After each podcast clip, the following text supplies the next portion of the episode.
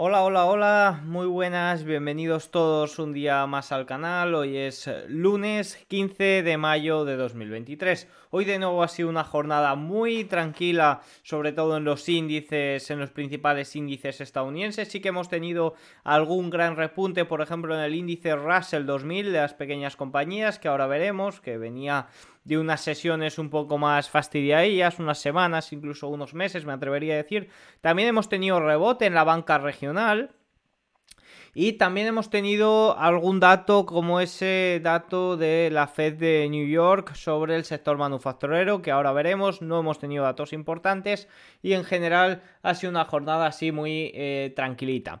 Respecto a los bancos regionales, hemos tenido un rebote y hemos tenido también el anuncio de que Michael Barry está comprando o ha comprado bancos regionales en bastantes problemas. Vamos, tenemos aquí la imagen de eh, sus acciones, las acciones de su fondo, creo que es eh, a finales de marzo de, 2020, de 2023, a finales del primer trimestre. Así que bueno, pues también eh, lo veremos. Y en general estamos viendo un poco lo mismo. Hemos tenido una muy buena sesión de Nvidia, pero en general en un rango muy muy lateral y muy aburrido.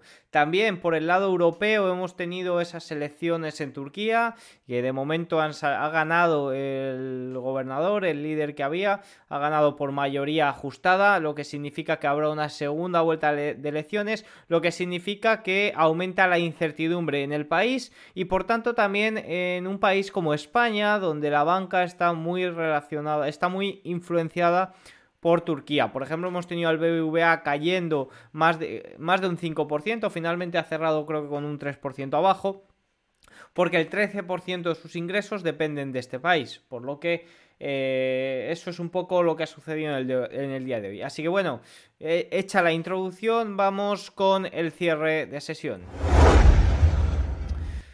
Bueno, si nos vamos por Europa, el DAX alemán ha cerrado con un 0,02 al alza, prácticamente plano, Eurostock 600 0,26, Eurostock 50 0,3 arriba, IBEX 35 menos 0,35 y ya que estamos vamos a ver ese cierre del BBVA que comentaba que efectivamente ha sido de menos 3,36%. Si continuamos, Reino Unido se ha cerrado con una subida de un 0,45, Francia un 0,05, Italia un menos 0,34, Suiza un 0,08 al alza y Holanda 0,73 al alza. Si nos vamos a Estados Unidos, el Dow Jones ha cerrado con un 0,14% de subida, S&P 500 0,3%, Nasdaq, Nasdaq 100 0,55, Nasdaq Composite 0,66, Russell 2000 1,83% y eh, si nos vamos a la materia prima, el petróleo ha subido un 1,83% y el oro un 0,25%. El petróleo rebotando desde la subida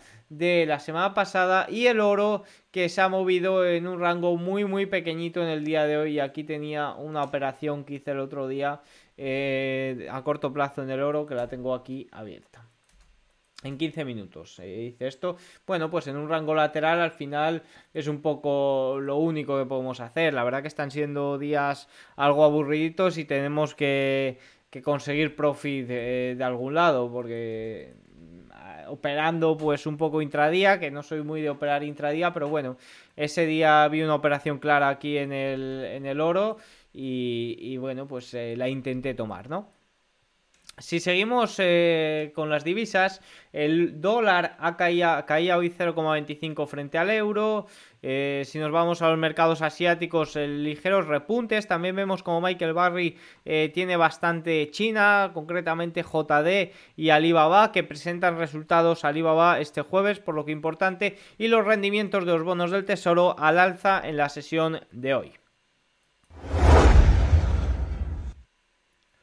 Bueno, ya estamos aquí en The Market Day, ya sabéis, eh, que, publico todas las noches a eso las 12, una de la madrugada. Y eh, a la que os podéis suscribir, de momento sigue siendo gratuita y bueno, pues aquí encontraréis un resumen de toda la sesión y ah, lo que puede suceder a posteriori. Bueno, si vemos los sectores, el peor sector del día de hoy ha sido utilities, el mejor materiales básicos y financiero. Y fijaros si nos vamos aquí a, la gráfica, esta es la gráfica de, las posiciones de Michael Barry, vemos como JD y Alibaba son las principales chinas y luego tiene bancos en problemas, a excepción de Wells Fargo, que es uno de los cinco mayores bancos de Estados Unidos. Fijaros que tenemos aquí Free Republic Bank, que estas acciones las ha perdido, fijaros que esto es a cierre de 2023 a cierre de, o sea, cierre del primer trimestre de 2023. Free Republic Bank ha quebrado, o sea, esta no hay nada que hacer. Pathwest también tiene, que es un banco en bastantes problemas, pero no sabemos el punto de compra, no sabemos, sabemos el valor, sabemos las acciones, pero no sabemos en qué punto las compró.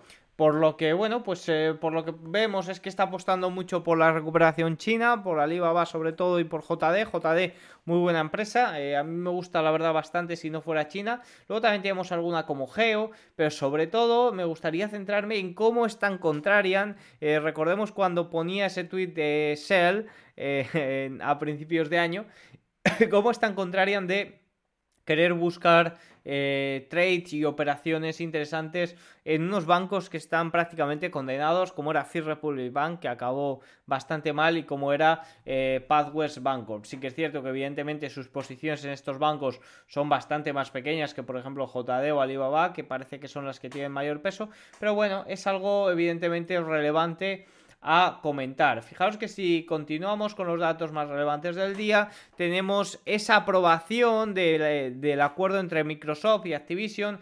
Fijaros, la Agencia Antimonopolio de la Unión Europea aprobó la adquisición planificada de Activision Blizzard por 75.000 millones por parte de Microsoft, una victoria para ambas compañías después de que el acuerdo se encontrara con un obstáculo regulatorio en el Reino Unido. Bueno, esto, esto es una victoria de tres que tiene porque ahora tiene, fijaros que eh, la decisión se produce semanas después de que el regulador de Reino Unido rechazara el acuerdo, alegando tal. La aprobación del lunes en Bruselas no tendrá una relación legal directa con este proceso. Los abogados antimonopolio dicen que Microsoft tiene buenas posibilidades de anular la decisión británica. O sea que en Reino Unido todavía tiene una batalla que ganar. La decisión de la UE significa que Microsoft ha superado al, al, menos uno de los tres principales obstáculos regulatorios que enfrentó para lograr el acuerdo. La Comisión Federal del Comercio de Estados Unidos demandó a Microsoft para bloquear el acuerdo y programó una audiencia en caso en su tribunal administrativo para agosto. O sea que ha ganado una de las tres batallas que tiene que ganar si quiere adquirir Activision Blizzard. Por otro lado, tenemos el índice manufacturero Empire State de Nueva York, eh, que ha salido en menos 31,8 cuando se esperaba menos 3,75 y cuando en abril ha sido el 10,8. Es la lectura más baja eh, en cuatro meses, lo que apunta a una fuerte caída en la actividad empresarial. Bueno, es la lectura más baja eh, en cuatro meses, pero nos tenemos que remontar hasta 2020 para una lectura muy inferior, o sea que son eh, palabras mayores. Los nuevos pedidos menos 28 frente a 25,1 y los envíos menos 16,4 frente a 23,9 se desplomaron después de aumentar considerablemente el mes pasado. Además, los plazos de entrega se acortaron algo, menos 5,7 frente a 0. Los inventarios se contrajeron, menos 12,3 frente a 8,2 y tanto el empleo menos 3,3 frente a menos 8 como las horas trabajadas menos 3,5 frente a menos 6,4 cayeron para el cuarto trimestre consecutivo. Al mismo tiempo, los precios aumentaron levemente y los planes de gasto de capital se desaceleraron.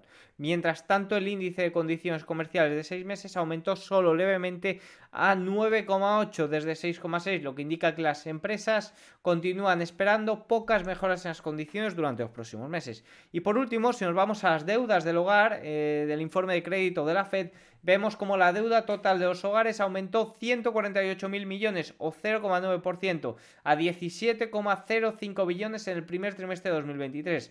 Eh, los saldos hipotecarios aumentaron 121.000 millones y se ubicaron en 12,04 billones a finales de marzo. Los saldos de préstamos para automóviles y préstamos estudiantiles también aumentaron a 1,56 billones y 1,6 billones respectivamente, pero los saldos de tarjetas de crédito se mantuvieron estables en 986.000 millones. Vamos, eh, estos son los datos relevantes del día de hoy. No hemos tenido mucho dato, ha sido un día, la verdad, bastante aburrido de movimiento de datos, por lo que vamos a los gráficos relevantes que sí que tengo alguna cosa más interesante. Bueno, por un lado, eh, relacionado con el dato de deuda que hemos conocido, las originaciones de hipotecas que incluyen refinanciaciones cayeron drásticamente el primer trimestre de 2023 a 324.000 millones, el nivel más bajo visto desde 2014. Ojo porque esto es importante, nivel más bajo desde 2014 eh, las nuevas hipotecas. Un trimestre que fue inusualmente bajo debido a la rabieta eh, el puntuaje crediticio promedio de las hipotecas recién originadas disminuyó levemente a 765. Lo que es notable es el colapso de la originación de hipotecas en el segmento superior, superior de puntuaje FICO que impulsó el mercado inmobiliario desde 2020 y ahora se ha derrumbado. Respecto a esto de la rabieta, esto está mal traducido. A ver si lo tengo. Tenía la traducción por aquí, dadme un segundo porque eh, para que veamos lo que significa, que es esto de Taper eh, Tarum, que yo tampoco lo sabía. Y fijaros lo que significa. Eh, fijaros lo que significa aquí. Una rabieta gradual es cuando los inversores tienen una rabieta, una reacción a las noticias de que el Banco Central está desacelerando o deteniendo las compras de bonos. O sea que es debido al QT es debido al QT, según nos dice esto. Pero bueno, en general el dato es bastante malo y me quedo con eso de que es el nivel más bajo desde 2014. Por otro lado, Goldman, nuestros economistas estiman que la IA podría generar aproximadamente 7 billones de crecimiento económico global durante 10 años. ¿No suena esto a lo que sucedía con el metaverso, que no paraban de, de sacar las casas de análisis, previsión de los ingresos y demás? Ojo, ojo, Número 3. No es que a los mercados de renta variable les importe, pero estamos viendo niveles de quiebra que no se veían desde 2010. Número 4. Los futuros de la madera se encuentran en sus niveles más bajos desde mayo de 2020, un 81% menos que el máximo de mayo de 2021. Una locura lo que tuvimos en la madera en mayo de 2021. Número 5. Las ganancias ajustadas por inflación cayeron al récord de 25... que se me ha ido la traducción de 25 meses consecutivos. Número 6. Morgan Stanley, la subserie de ajuste de los préstamos dentro de la encuesta más amplia de las oficinas eh, de los oficiales de crédito senior tiende a liderar el crecimiento real de las ganancias finales en dos trimestres. Esta relación apunta a una desaceleración continua del crecimiento de las ganancias hasta fin de año. Ya vimos en, los datos de la semana de, ayer cómo, pese a que las estimaciones se estaban superando, interanualmente no eran unos resultados eh, destacables frente a los del año pasado. Barclays eh, prevé que los, eh, los, recursos del Tesoro de Estados Unidos caigan aproximadamente 50.000 millones entre el 5 y el 14 de junio. Bueno, pues vamos a ver cómo va esto del techo de deuda. Ya sabéis lo que opino, que al final se llegará a un acuerdo, pero habrá bastante ruido y bastante tensión. Se pregunta por qué el transporte marítimo no es eh, más sostenible. Mire el coste de los combustibles fósiles frente a los sintéticos. un gráfico muy interesante que he querido dejar aquí en The Market Day de ING Economía. Por otro lado, la demanda de los préstamos de Estados Unidos se está debilitando más eh, desde la crisis financiera de 2009. O sea, está a niveles de la crisis tanto del año 2000 como del año 2009. El impulso crediticio de China dista mucho de ser impresionante. El impulso crediticio mide los cambios en el crecimiento del crédito en relación con el crecimiento del PIB. Un, un, crecimiento crediticio más amplio significa un crecimiento del PIB más rápido, especialmente en una economía impulsada por la deuda como es la China. Número 11. Las provisiones para pérdidas crediticias de 2,8 mil millones de capital WEN, un aumento del 313% interanual y el más alto desde el colapso del COVID.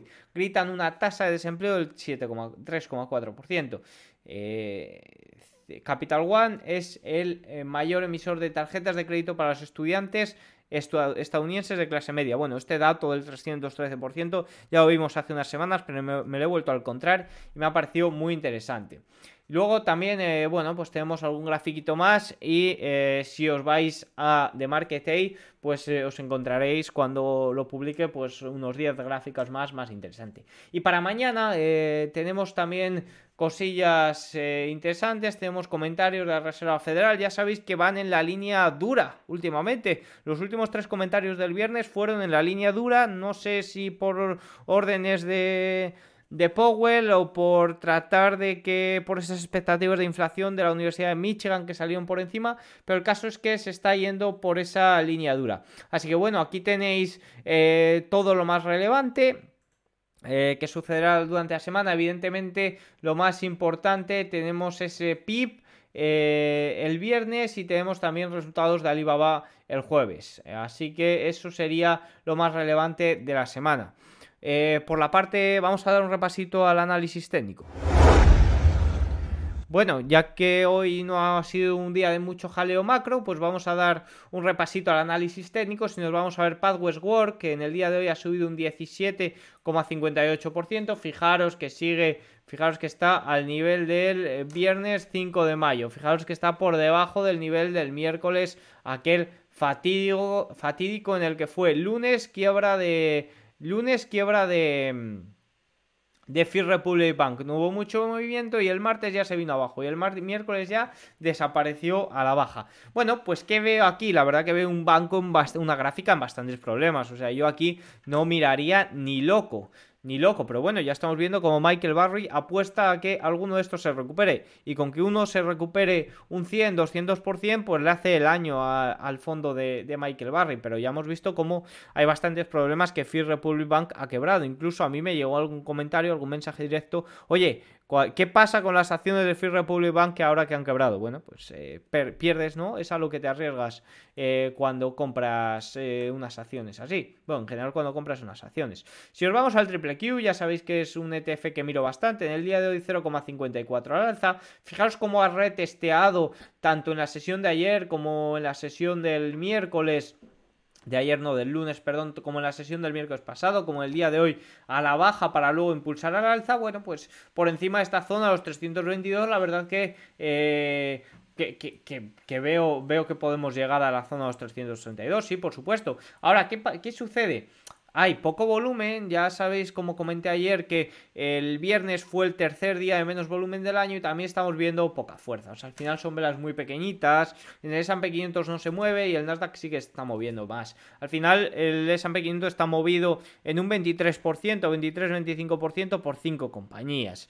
Ya sabéis que como era el dato, que prácticamente el 80% del movimiento del mercado estaba impulsado por eh, las grandes. Fijaros que si nos vamos a las grandes, eh, fijaros que hasta Tesla hay prácticamente el 30% del S&P 500. El Tesla, Tesla está en un rango lateral, Nvidia ha sido la que más ha empujado en el día de hoy. Fijaos que su gráfico es muy similar al del triple Q. Y yo en Nvidia, la verdad que ahora mismo no estoy buscando entradas. De hecho, estaría buscando más cortos en caso de que pierda la EMA 21 y en caso de que el mercado se vuelva realmente eh, revoltoso. Evidentemente no voy a abrir cortos a lo tonto, pero si me da señales técnicas, la verdad que, que Nvidia eh, no me mm, la veo muy muy cara, la veo muy muy extendida y veo que no puede seguir a este ritmo eh, demasiado. Ahora, ¿qué pasa? Su sector, su industria tiene un empuje de la leche. Y yo fijaros que me estoy fijando mucho en ON, me estoy fijando mucho en AMD y me estoy fijando mucho en Micron Technologies. Fijaros que Micron Technologies ha subido en el día de hoy un 6,11% y está a punto de romper una zona de resistencia